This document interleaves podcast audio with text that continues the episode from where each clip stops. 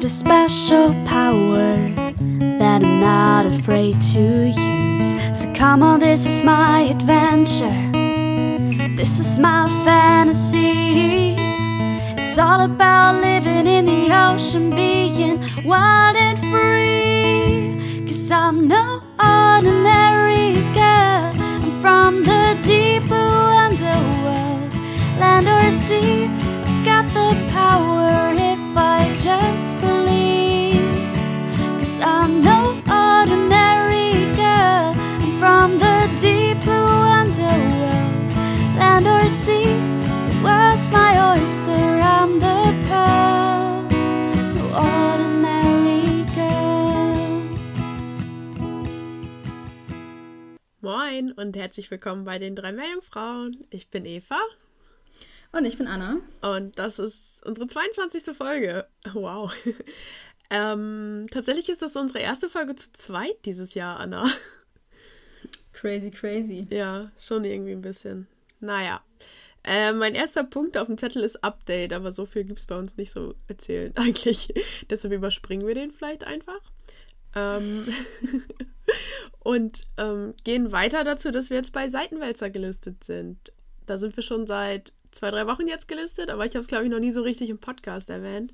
Und zwar kennt ihr ja schon unsere Podcast-Kollegen von Ecke Hansaring, Michi und Moritz. Ähm, und dann wurden wir über die quasi gefragt, ob wir oder ob wir nicht auch auf deren, ähm, ja, wie nennt man das, so ein Magazin ist es, glaube ich, eher. Das ist ein Online-Magazin. Genau, ja. Online-Magazin gelistet sein wollen. Also checkt mal alle seitenwälzer.de aus. Ähm, verlinke ich euch auch auf jeden Fall in den Shownotes. Ja, genau, voll cool. Ähm, ja, vielen Dank an dieser Stelle an Seitenwälzer, dass äh, wir da auch auftauchen dürfen. Und äh, ja, wir freuen uns sehr. genau. Cool. Ähm, Anna, was war vorgestern? Vorgestern war der 8. März. Das heißt, es war der internationale Weltfrauentag. Dementsprechend haben Eva und ich uns äh, ein kleines Special überlegt für heute. Und zwar sprechen wir heute äh, insbesondere über Frauen in der Wissenschaft und Frauen im Ozean. Ganz genau. Also ähm, schon mal Spoiler Alert: Es wird bei mir nicht um Frauen im Ozean gehen, nicht um Frauen, Frauen, sondern um weibliche äh, Organismen. ähm, oh, wusstest du, dass in der lecken, letzten Ecke Hansaring-Folge haben die über Robbenfrauen geredet und die meinten, dass das quasi das gleiche wie Meerjungfrauen ist? Wo ich mir so dachte, naja, geht so. Da hätten sie uns mal, mal konsultieren sollen, würde ich sagen. Ja, auf jeden Fall. Na gut, ähm, soll ich einfach mal starten, Anna, oder willst du noch was erzählen? Ähm, okay, dann starte ich mal. Worüber ich nämlich heute reden will, ist ein ganz bestimmtes Paper von äh, Lucio, Lucio, Lucio? Hm, ich weiß nicht ganz genau, wie man den guten Herrn ausspricht, aber ich verlinke es euch einfach. Und zwar geht es dort im größeren Sinne um Boottouren. Und jeder kennt ja quasi diese Whale and Dolphin Watching Tours. Ich weiß nicht, Anna, hast du schon mal so an so einer teilgenommen? Ähm, ich möchte das hier nicht ausführen. Ja, ich habe schon mal an Ja, so einer leider schon. teilgenommen. Und ähm, teilweise arbeiten die ja auch mit WissenschaftlerInnen zusammen. Also man kann sich ja vorab informieren, ob das welche sind, die eher so touristisch veranlagt sind oder welche, die auch meinetwegen dann Zählungen vornehmen. Ich weiß nicht, in unserer letzten Folge, die letzte Woche rauskam, hat Frigga zum Beispiel erzählt, dass sie auch als Guide ähm, bei so einer Tour gearbeitet hat und dass die da eben auch, also ich glaube, es waren nicht speziell Whale-Watching-Tours, aber dass sie da auch eben wissenschaftliche Daten rausgewonnen haben. Ähm, solange man sich eben an gewisse Richtlinien natürlich hält, ne? Also, dass man die Tiere von Weitem meinetwegen beobachtet. Aber darum soll es jetzt auch ähm, gehen. Und ich kann ja auch verstehen, wenn Leute Delfine und Wale sehen wollen. Also, wir haben ja auch eine Ja. Faszination dafür. Wobei, also bei mir war halt eher das Problem, dass, also ich habe mich darüber informiert und das war auch, äh, die hatten voll viele Zertifikate. Also bei mir da- war das äh, tatsächlich auch in Neuseeland. Ich glaube, dein äh, Paper geht ja auch um Touristic Boats in Neuseeland, genau. Genau. Und ähm, das, also ich habe mich da vorher informiert und es klang alles voll gut und es klang auch so, als wäre das, ähm, ja, als wäre das alles irgendwie äh, eher so Conservation-mäßig auch ähm, unterwegs und es war am Ende nicht so und ich war richtig enttäuscht, muss ich auch sagen. Also ich fand es Okay. auch nicht so, ich war ja nicht so froh, dass ich das gemacht habe.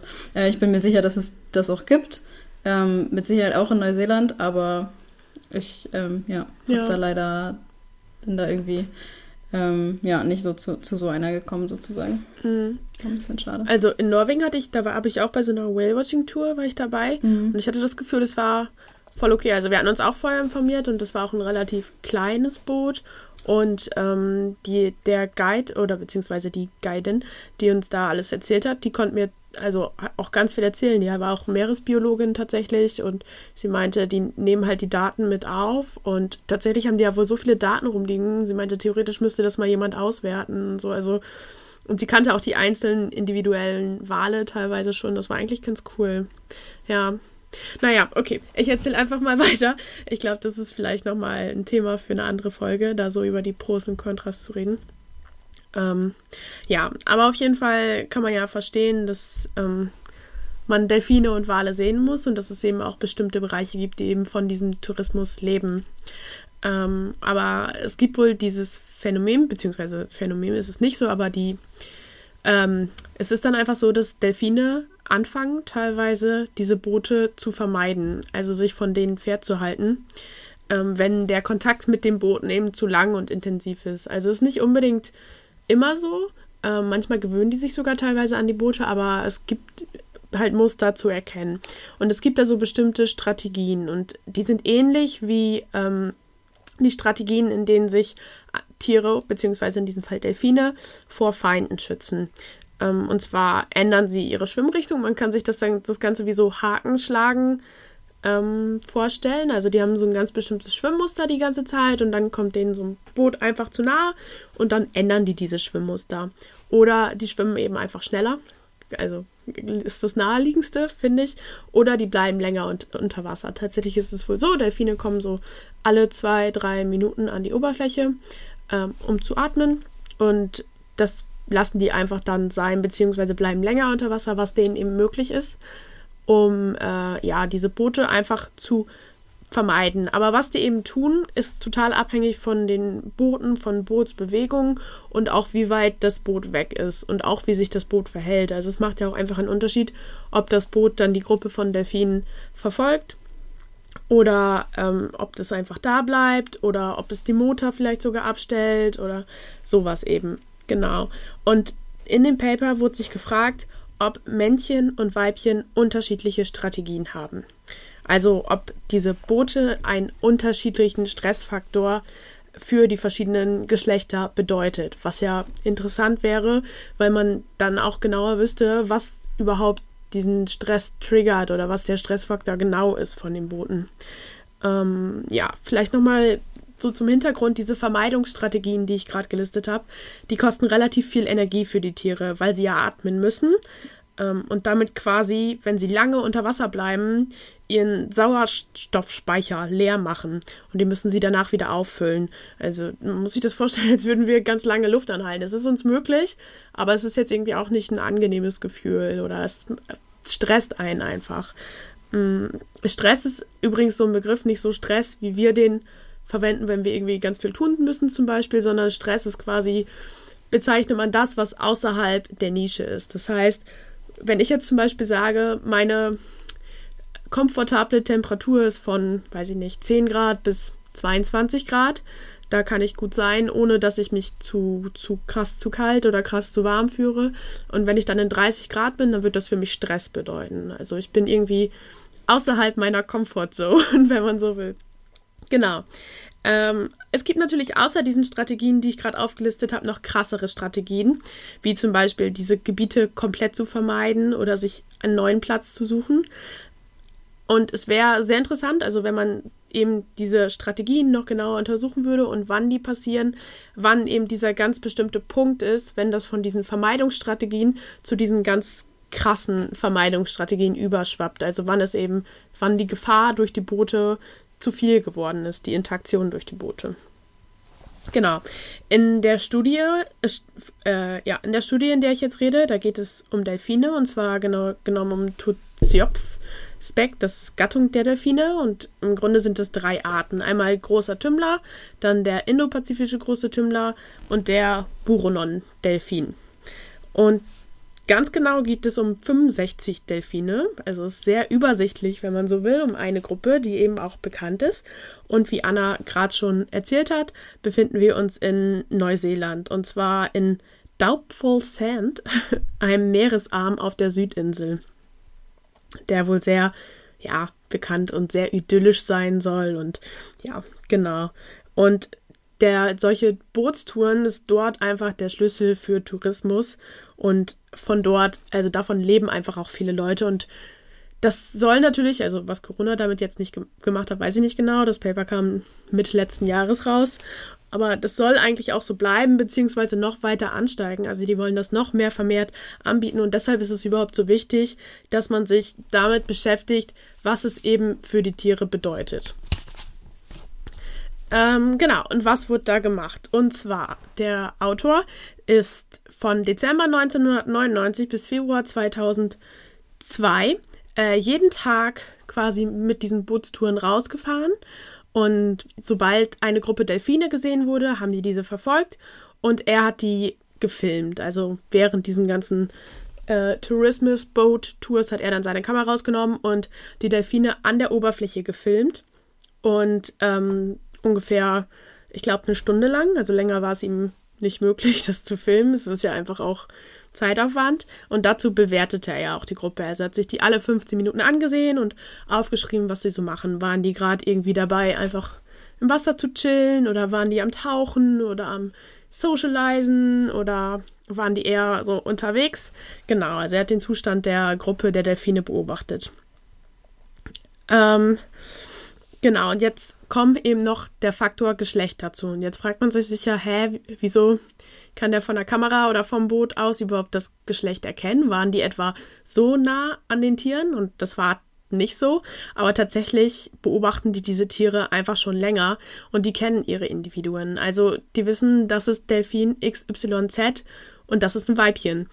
Ähm, und also da wurden auch schon früher Studien, nicht unbedingt, aber die wurden sich eben schon länger angesehen und teilweise eben auch mit Unterwasserkameras. Und daher hat man einfach so eine bestimmte, ich nenne das mal Kartei über die Individuen. Und dazu hat ähm, er auch noch aufgeschrieben, wie, also wie sich das Boot verhalten hat. Ob, also wie weit weg das Boot war. Ähm, und er hat das definiert als interacting with the Dolphins oder nicht interacting. Und ähm, dazu hat er eine 400-Meter-Linie genommen. Also wenn das Boot näher als 400 Meter an den Delfinen dran war, hat er gesagt, okay, das Boot hat definitiv eine Interaktion mit den Delfinen gehabt. Außerdem hat er sich natürlich noch aufgeschrieben, haben die den Motor ausgestellt, haben die die Delfine verfolgt und so weiter und so weiter. Genau. Ähm, die Daten hat er dann alle analysiert. Da will ich gar nicht irgendwie so tief reingehen, welche Models er dafür benutzt hat. Ähm, aber er hat herausgefunden, ja, die Boote beeinflussen das Tauchverhalten der Delfine. Und zwar nicht nur, wenn die ganz zu nahe kommen, sondern das verändert sich schon, wenn die auch von Weitem nahe kommen. Es ist dann nicht unbedingt, dass die dann anfangen, das zu vermeiden, aber man sieht einen deutlichen Unterschied in den Abständen, an denen die eben an die Oberfläche kommen. Und er vermutet, dass es durch Akustik ist, einfach durch Akustiklärm. Und was ich auch spannend fand, jedes Mal, wenn die mit dem Forschungsboot raus sind und nicht mit diesen touristischen Booten, sondern mit dem Forschungsboot, das sich eben auch an alle Richtlinien hält, wenn man so will, und ähm, dass die Delfine auch schon sehr, sehr lange kennen, also das geht da regelmäßig seit Jahren raus, gab es keinen Effekt. Und der hat dazu geschrieben, die, die kennen das seit acht Jahren, das ist der regelmäßig, und die scheinen sich daran gewöhnt zu haben. Also hat, da hat sich eben nichts verändert. Was der allergrößte Faktor war, und du hast es gerade schon gesagt, Anna, es gibt so Richtlinien ähm, in Neuseeland auch, also so einfach Guidelines, die gemacht wurden, wie man, wie die Boote sich zu verhalten haben während dieser Ausfahrten. Und tatsächlich haben sich 70 Prozent nicht daran gehalten, an die Richtlinien. Und das war eben auch der größte Faktor, der das Tauchverhalten der Delfine beeinflusst haben. So, jetzt wollten wir ja darauf nochmal zurückkommen, was das Ganze für Weibchen und für Männchen bedeutet. Und tatsächlich sieht es erst so aus, als wenn die Weibchen weniger, also weniger schnell, nenne ich es mal, ihr Tauchverhalten ändern als die Männchen. Aber wenn der, ähm, wenn die Gefahr, sage ich mal, durch die Boote, beziehungsweise die Interaktion durch die Boote zu groß wird, dann ändern sie das doch mehr als die Männchen. Ähm, genau. Dazu kommt noch dazu, dass Delfine, äh, das Weibchen im Grunde eigentlich öfter atmen, also kürzere Tauchintervalle haben als Männchen. Und die ändern die eben wirklich erst, wenn die Gefahr sehr, sehr groß ist. Während die Männchen die schon ändern, wenn die Gefahr so ein bisschen da ist, sage ich mal. Aber das steigt dann nicht dadurch an, dass wenn die Gefahr wirklich, wirklich groß ist. Und jetzt fragt man sich ja, warum ist da dieser Unterschied? Und zwar muss ich da ganz kurz einmal auf die Predator Avoidance Strategy zu führen kommen, ähm, was einfach heißt sowas wie Feindvermeidungsstrategie, kann man das, glaube ich, übersetzen. Ähm, ja, dass man quasi sich so verhält, dass man dem Feind nicht zu nahe kommt. Ähm, aber warum ist es für Weibchen anders als für Männchen? Das kann eben sein, dass die ähm, weiblichen Delfine zum Beispiel schwanger waren. Er hat da jetzt keinen Unterschied zugemacht zwischen äh, also nicht schwangeren, schwangeren weiblichen Delfinen oder auch Delfine, die gerade Kälber vielleicht um sich haben.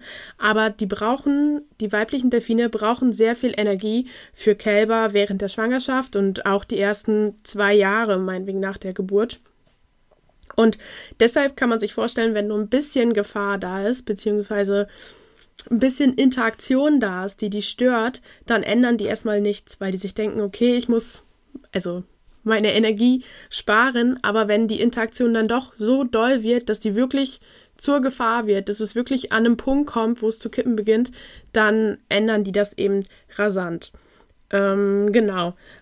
Er hat auch die Theorie aufgestellt, dass es vielleicht dieses Tauchintervall ändern nicht wirklich möglich ist, wenn das Kalb dabei ist, aber er konnte dazu nicht mehr zu sagen, weil es für ihn ein bisschen schwierig war zu unterscheiden, beziehungsweise er hatte halt nicht genug Datenpunkte, wenn er angefangen hätte, zwischen ähm, Weibchen mit Kalb und Weibchen ohne Kalb zu unterscheiden. Und generell hat er auch gesagt, dadurch, dass die Männchen ein bisschen größer sind als die Weibchen, kann es sein, dass äh, die Männchen weniger Angst, also das klingt so blöd, aber sich einer Interaktion äh, besser gestellt gegenübersehen. Ja, genau. Das ähm, ist so die Erkenntnis, die er da mitgenommen hat. Und weil eben Weibchen sehr wichtig sind in Reprodu Reproduktionszyklen, ähm, empfiehlt er eben, dass diese Guidelines noch strenger eingehalten werden und ähm, dass da eben noch mehr drauf geachtet wird. Leider ist es ja, also was heißt leider, aber es ist ja nicht richtig möglich, unterschiedliche Guidelines für männliche Delfine und weibliche Delfine zu machen. Das kriegt man ja nicht umgesetzt vom Boot aus, deshalb wird es nur insgesamt Guidelines geben. Aber wenn man sich die Gruppen quasi einzeln angucken würde, dann kriegt man eben ganz andere Ergebnisse raus, als wenn man sich beide Gruppen zusammen anguckt. Weil die Guidelines, die es wohl jetzt in Neuseeland gibt, die beruhen ja auf den ähm, auf den Forschungen von insgesamt beiden Gruppen in einen Topf geschmissen. Und ähm, man müsste diese Guidelines quasi schon verschärfen, wenn man sich nur die weiblichen Delfine angucken würde. Genau. Das fand ich ganz spannend, weil ganz, ähm, es ist ja ganz offensichtlich, dass der Hauptfaktor zwischen Männchen und Weibchen generell im Meer, in der Biologie, ist einfach in der Reproduktion, wenn man so will ähm, wenn man es jetzt ganz krass ausdrücken will. Also klar, bei, bei uns Menschen ist es nochmal ein ganz anderes Thema, aber wenn man sich jetzt ähm, einfach so Tiere anguckt und wie die miteinander agieren, dann sind es Männchen und Weibchen äh, in der Reproduktion der Hauptunterschied. Ja, genau. Puh, genau, das war das Paper. Ich verlinke euch das auch auf jeden Fall.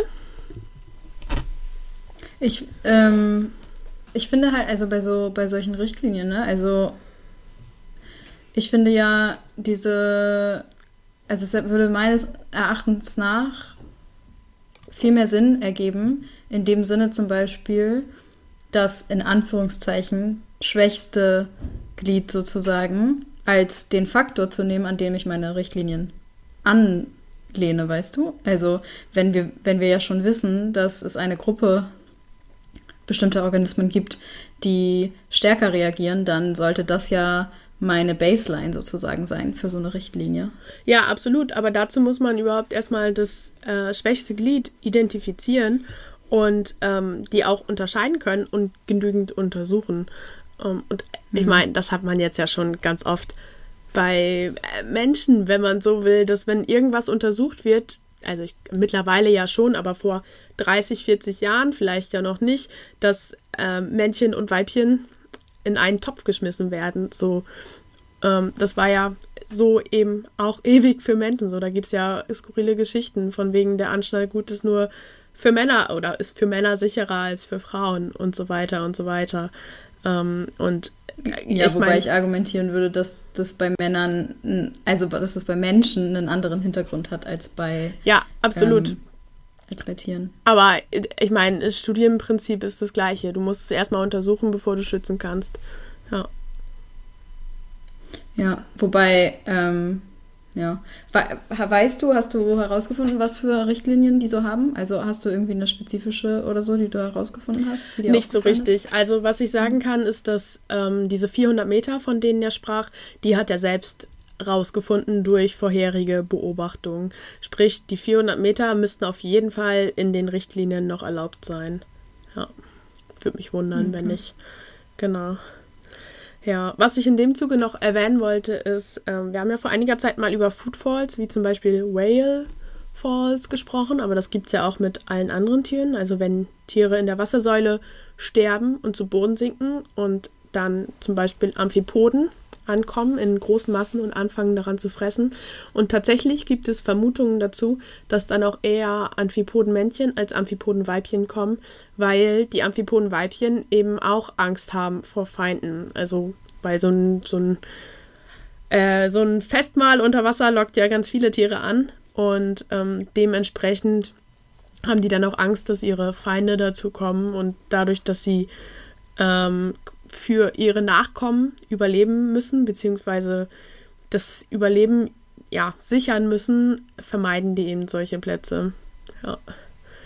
Das ist. Mich würde interessieren, ob äh, das dann quasi bei Organismen, wo das umgekehrt ist, also wo das Männchen die Nachkommen trägt, ob das da auch umgekehrt ist.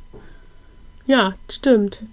Das würde mich auch interessieren. Das weiß ich nicht. Das wäre mal was, äh, was wir noch rausfinden müssten, ja. Müssen wir mal ein Seepferdchen-Menschen fragen.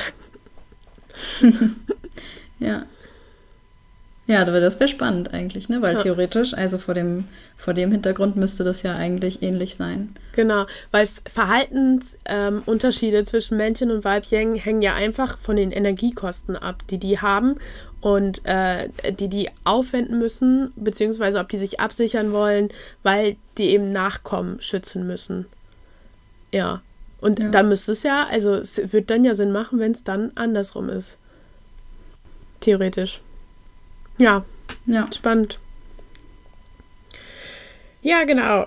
Das war so, zwar nicht zu Frauen, zum Weltfrauentag richtig passend, aber Männchen-Weibchen-Unterschiede gibt es, na klar, auch im äh, Meer. Genau. Cool, vielen Dank, Eva, für Gerne. den Exkurs nach Neuseeland. Ähm, ja, ich würde einen Exkurs machen, äh, sowohl nach Großbritannien als auch äh, nach Hawaii und äh, mit so ein paar anderen Zwischenstopps noch. Und zwar ähm, möchte ich heute über eine sehr bekannte, ähm, sehr renommierte und wie ich persönlich finde, super, super starke und coole äh, Meeresbiologin sprechen. Und zwar, genau, möchte ich sprechen über Dr. Ruth Gates. Ähm, leider, das nehme ich einfach direkt schon mal vorweg, ähm, damit das dann nicht so ein trauriges Ende hat. Äh, leider ist Ruth Gates vor zwei Jahren verstorben. Ähm, und war auch leider noch gar nicht so alt. Also sie ist leider an den Komplikationen einer OP verstorben. Ähm, genau, also sie lebte von 62 bis 2018. Ähm, 1962 ist sie tatsächlich auf Zypern geboren. Fun Fact. Äh, äh, für alle, die es nicht wissen, meine Mutter kommt aus Zypern. Dementsprechend, äh, ja, fand ich das ganz spannend. Ähm, ist aber geborene Britin, denn ähm, auch wieder kleiner äh, historischer Fun Fact. Äh, auf Zypern gibt es zwei ähm, Brit britische Militärbasen. Eine davon ist Akrotiri. Ähm, Großbritannien äh, oder beziehungsweise Zypern ähm, war lange Zeit äh, Teil von Großbritannien oder eine, wie nennt man, nennt man das, Außen, ein Außengebiet oder wie auch immer man das genannt hat. Äh, und seit 1960 sind die unabhängig. Ähm, genau, aber äh, in der quasi in der Unabhängigkeit hat äh, Großbritannien immer noch zwei Militärbasen dort auf der Insel behalten. Ähm, genau, eine davon Akrotiri, das ist äh, im Süden dieser kleine Fuß, wenn man sich ähm, Zypern mal auf der Karte anguckt, hat die Insel so einen kleinen Fuß und dort ist es. Genau. Und äh, Ruth Gates ist die Tochter eines äh, Offiziers der Royal Air Force äh, aus Großbritannien. Dementsprechend ja, haben die dort gelebt, beziehungsweise sie ist dort geboren.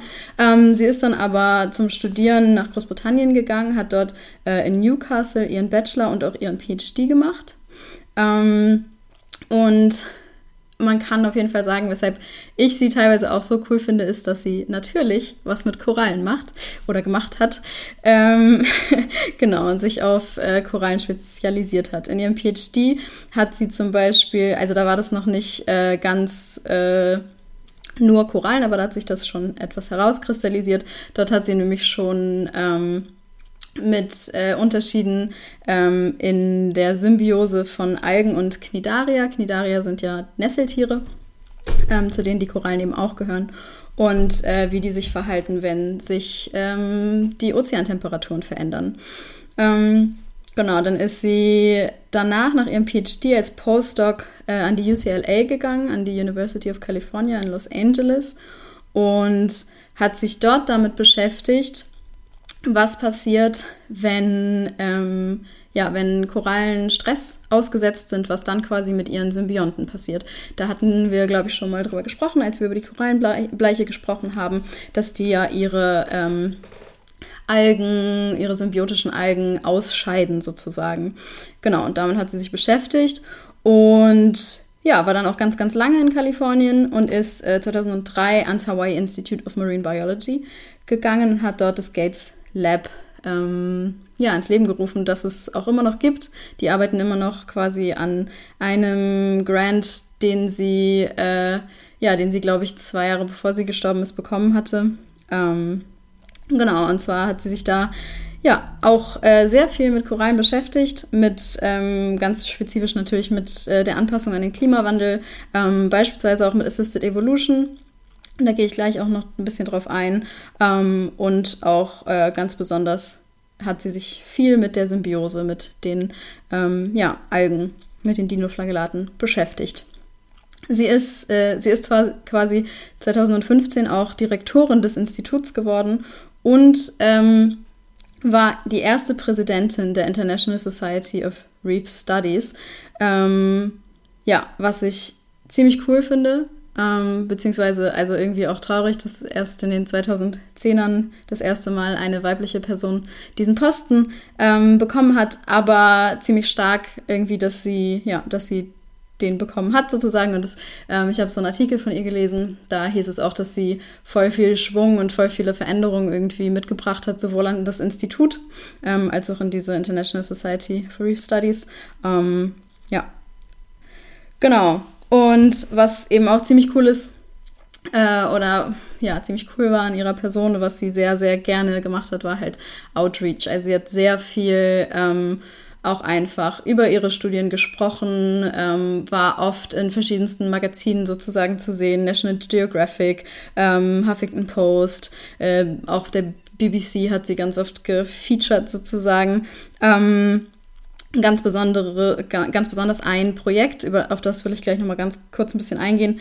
Ähm, ja, da ist sie relativ äh, weit mit rausgekommen, sozusagen in Anführungszeichen. Und ähm, falls euch das etwas sagt, äh, diejenigen, die äh, Netflix haben unter uns, es gibt eine Dokumentation, die ist auf Netflix zu sehen, Chasing Coral.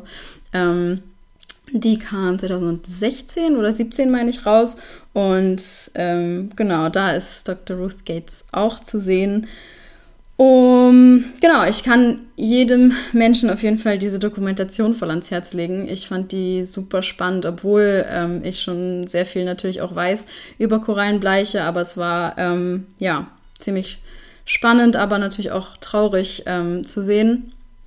Ähm, vor allen Dingen im Hinblick, also ich habe tatsächlich die Dokumentation damals direkt gesehen und ähm, jetzt vor kurzem nochmal wieder. Und damals, die kam raus nach dem äh, Global Bleaching Event in 2015. Und ähm, ja, und da geht es halt auch so ein bisschen drum, oder ziemlich viel geht es um dieses Bleaching-Event in der Dokumentation. Und das war einfach so krass, sich zu überlegen, dass seitdem diese Dokumentation raus ist, gab es nochmal drei richtig große Bleaching-Events, ähm, inklusive 2020. Ne? Also es ist, ähm, ja, ist irgendwie voll, es war ein bisschen traurig, das quasi nochmal zu sehen, dass es, ja, wie gesagt, irgendwie einfach nur noch immer schlimmer wird und jedes Jahr mehr und mehr ähm, des Riffes kaputt geht, was mich direkt ähm, zu einigen der Zitate bringt, die äh, Ruth Gates zum Beispiel so über ihre ähm, Laufbahn immer mal wieder gesagt hat, was super krass ist. Sie hat beispielsweise schon Anfang der 2000er, glaube ich, meine ich, war das, irgendwie predicted, dass äh, über 90 Prozent der Korallen sterben werden bis 2050, ähm, was natürlich, was wir auch jetzt schon sehen. Ne? Also es ist schon noch immer noch der, der Pfad, auf dem wir uns bewegen. Ähm, und das ist irgendwie total krass. Also man sagt, glaube ich, dass äh, in dem Bleaching-Event 2015, 2016 für ungefähr 15 Prozent äh, global der gesamten Korallen abgestorben sind, also unwiderruflich abgestorben sind. Ähm, ja, und was sie in der Dokumentation Chasing Coral auch gesagt hat, das fand ich ganz cool und das bringt mich direkt zu diesem Projekt, an dem sie ähm, gearbeitet hat in den letzten Jahren ihres Lebens. Ähm, sie hat gesagt, dass ähm, selbstverständlich müssen wir uns darauf äh, fokussieren, den Klimawandel einzudämmen. Aber ich könnte mir niemals verzeihen, ähm, wenn ich innerhalb meiner Lebensspanne nicht versucht hätte, auch etwas ähm, aktiv dazu zu tun, dass zumindest ein Teil der Korallen noch am Leben bleiben. Denn das ist auch immer so ein bisschen das Argument für Menschen, die Kritik üben an dem Konzept der Assisted Evolution. Ähm, ich weiß nicht genau, ob ich das schon mal drüber gesprochen habe in einer Folge, vielleicht so ein bisschen angerissen. Ja, ähm, genau, also man kennt das tatsächlich aus äh, verschiedensten anderen Studien mit Pflanzen oder auch mit Menschen. Ähm, und zwar äh, ja, gibt es da verschiedene Arten und Weisen, wie man quasi äh, ja, wie man quasi helfen kann, dass äh, ein Organismus sich besser und stärker weiterentwickelt von Generation zu Generation. Daher kommt der Name Assisted Evolution. Ähm, ganz spezifisch auf die Korallen ähm, äh, möchte ich das, äh, ja, wollte ich das beschreiben aus einem Zusammenfassungspaper sozusagen, ähm, das äh, Ruth Gates zusammen mit Madeleine van Oppen ähm, geschrieben hat. In 2017, glaube ich, war das. Ähm, genau, und da schreiben sie quasi die einzelnen Punkte auf, was äh, Assisted Evolution sozusagen alles beinhalten kann. Und zwar gibt es natürlich auch verschiedene Arten und Weisen, wie man Korallen helfen kann, ähm, sich an Hitzestress zu gewöhnen oder ähm, ja, und das von Generation zu Generation weiterzutragen. Und zwar kann man beispielsweise Epigenetik ähm, verwenden. Epigenetik bedeutet, ähm, dass quasi äußere Faktoren sich in deiner DNA niederlassen sozusagen und du die dann auch weitergibst an deine Nachkommen. Ähm, das heißt, wenn du beispielsweise, das kennt man auch aus Studien ähm, an Menschen beispielsweise, wenn deine Eltern ganz, ganz starkes Trauma beispielsweise erlebt haben, dann kann es sein, dass die das durch ihre Epigenetik, ähm, also durch eine Veränderung in der DNA, damals an dich weitergeben. Genau. Ähm, und das könnte man machen, indem man sozusagen bestimmte Korallen unter starken Stress setzt, dass die sich sozusagen daran anpassen ähm, und diese höhere Anpassung an ihre Nachkommen weitergeben. Ähm, ein zweiter, eine zweite Möglichkeit wäre, ähm, dass man quasi das Mikrobiom Ähm, also korallenassoziierte Mikroben, Bakterien und auch deren Symbionten so verändert, dass ähm, der gesamte Korallenhost sozusagen resilienter wird. Ähm, man könnte beispielsweise auch selektiv züchten, um spezifische Eigenschaften zu erhalten, die der Koralle helfen, sich besser an äh, Hitze zu gewöhnen. Und ähm, das nennt sich quasi Assisted Gene Flow. Man könnte die Symbionten im Labor so züchten, dass sie, ähm, ja, dass sie resilienter sind und diese dann eben wieder in den Korallenhost einpflanzen. Die beiden, also Madeleine von Oppen und Ruth Gates, haben äh, auf, deren auf dieser Basis auch einen Decision Tree ähm, geschrieben, sozusagen, haben sie auch publiziert in einem Paper, ähm, wo quasi nach und nach ähm, durchgegangen werden kann, äh, wie man mit ähm, Korallen beispielsweise auf nach einer Bleiche oder ähm, ja mit bestimmten Korallen in einer Marine Protected Area oder so umgehen kann, sozusagen. Ähm, ja, das fand ich ganz spannend. Die haben das ähm, auch mega gut äh, irgendwie noch an einem Beispiel formuliert. Ähm, an dem Beispiel der großen Bleiche des Great Barrier Reefs von 2016 beispielsweise.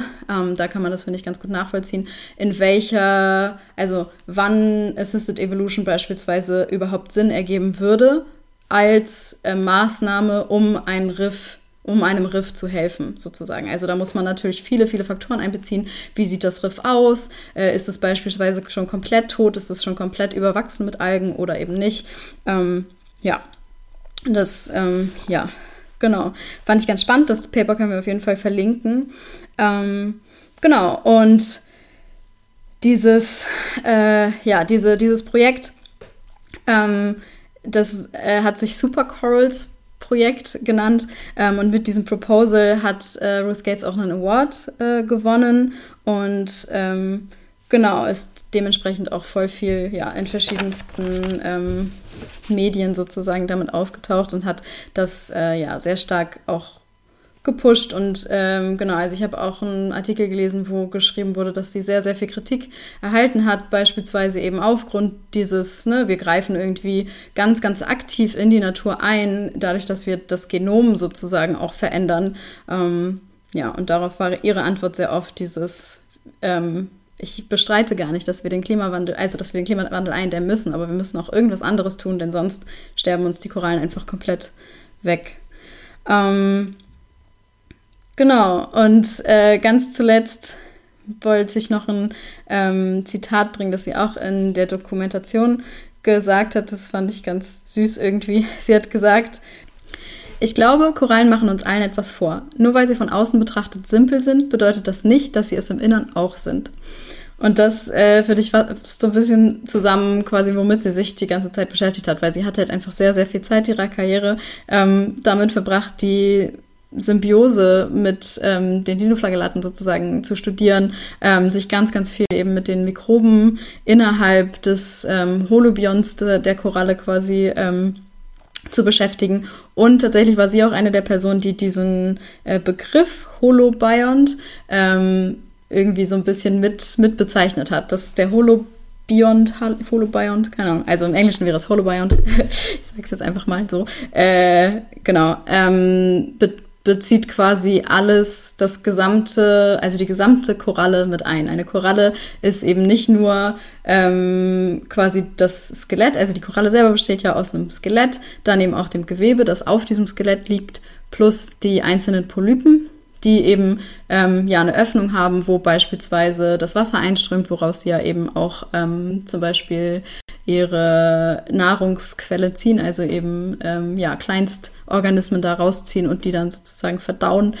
Ähm, und eben aber auch die Mikroben, die innerhalb des Gewebes leben und auch ähm, eben die Algen, die auch innerhalb des Gewebes leben. Also alles quasi das zusammen ist der Coral Holobiont.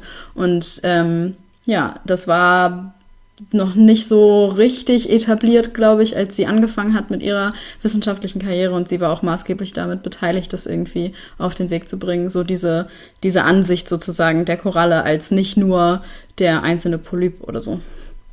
Ja, finde ich ganz cool. Also quasi eine ganz neue Sichtweise auch geprägt und eine ganz neue Art, auch Organismen zu schützen, auf jeden Fall. Ja, genau. deswegen, ähm, ja, war ich sehr, finde ich sie super cool, war sehr begeistert während meiner Recherche. Ähm, ja.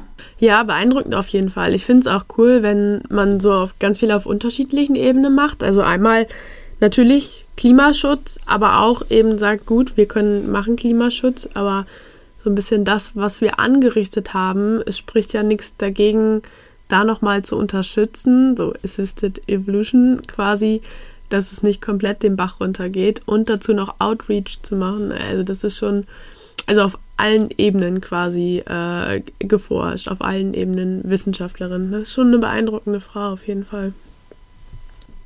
Ja, ähm, ja, also es ist bei sowas, glaube ich, also bei so einem kontroversen Thema ist es halt auch unglaublich wichtig, dass es Menschen gibt, die die Wissenschaft auch ähm, öffentlichkeitstechnisch irgendwie voranbringen können, sozusagen, oder nach außen hin tragen können. Und das, was ich so ähm, von ihr gelesen habe auch und was, ähm, was man so sieht an dem Dokumentarfilm von ihr, man merkt schon, dass sie auch einfach sehr, sehr gut vor Menschen sprechen kann, dass sie voll, ähm, ja, also super äh, leidenschaftlich über die Dinge spricht. Und ich glaube, ähm, ja, solche Menschen gibt, muss es definitiv geben in der Wissenschaftskommunikation, weil bei solchen Themen, die einfach so krass kritisch ähm, beäugt und so kontrovers diskutiert werden wie Assisted Evolution oder generell so das Eingreifen in ein Ökosystem, ähm, braucht es das noch viel mehr, als es das sonst schon braucht. Also definitiv braucht es einfach WissenschaftlerInnen, die ähm, ihr Thema auch gut rüberbringen können, weil ja, sonst können wir so viel Wissenschaft machen in unserem kleinen Kämmerlein. Es bringt uns nicht so viel, wenn wir das nicht auch an alle Menschen tragen können. Sehe ich ganz genau so. Deshalb sitzen wir ja hier. ähm, vielleicht nochmal kurz zur Doku. Diese Chasing Corals Doku, die ist aber nicht komplett von ihr, richtig? Die kommt dann nur zu Wort? Nee, genau, sie kommt dann nur drin vor, ja. Okay. Na gut, also Hausaufgabe an alle, die Doku gucken. Ähm, ich habe sie auch noch nicht gesehen, tatsächlich. Äh, ja, es, ich kann die nur empfehlen, ja. Ich fand die, fand die sehr gut gemacht. Auch ein ähm, bisschen, ja, naja, ist halt irgendwo auch ein Film. Also äh, es ist zwar irgendwie eine Doku, aber es ist auch, ja, auch sehr äh, gut aufbereitet, sagen wir es mal so. ähm, ja, also ich glaube, ähm, haben wir noch was. Ich habe noch nämlich noch einen ganz kleinen Punkt, aber der hat nichts mehr mit dem zu tun, was wir schon besprochen haben. Ich habe nichts mehr. Also leg los, Anna. Okay. Ja, ich wollte nur ganz kurz darauf hinweisen, wo wir eben schon so viel von äh, Klimaschutz gesprochen haben. Ähm, heute ist ja der 10. März und am 19. März ist der nächste globale Klimastreik. Ähm, es gibt so eine coole Karte auf fridaysforfuture.de, wo ihr nachschauen könnt, ob es bei euch in der Nähe irgendwie einen Corona-konformen Streik gibt. Wenn es den gibt, dann äh, rate ich jedem und jeder dazu, ähm, irgendwie ein Schild zu malen und äh, mit Maske vorbeizugehen und mal, äh, ja, aufzutauchen. Ansonsten, ähm, genau, Netzstreik äh, wird, glaube ich, auch wieder passieren, weil das ja eben im Moment nicht so möglich ist, auf die Straße zu gehen. Ich glaube, ähm, meines Wissens nach gibt es in Kiel keine Präsenzveranstaltung sozusagen, also keinen, ähm, keinen richtigen Streik. Ähm, ja, aber kleine digitale Aktionen. Und es ist immer noch wichtig, irgendwie auch zu zeigen, dass es Fridays for Future noch gibt, dass es Menschen gibt, die dahinter stehen und dass wir alle ja laut sind. Also am 19. auf jeden Fall, wenn auch nur digital, laut fürs Klima sein. Das klingt gut. Äh, es klingt vor allen Dingen notwendig. Ja, gut, nicht unbedingt. ja. ja. Okay. Ähm, ja. Ich würde sagen, das war unsere 22. Folge. Danke euch fürs Zuhören. Ähm, abonniert uns gerne, wenn es euch gefallen hat. Lasst uns gerne Reviews, Sternchen, was auch immer es gibt da auf Twitter findet ihr uns unter die 3MJF, auf Instagram, Instagram, Instagram unter die drei Meerjungfrauen.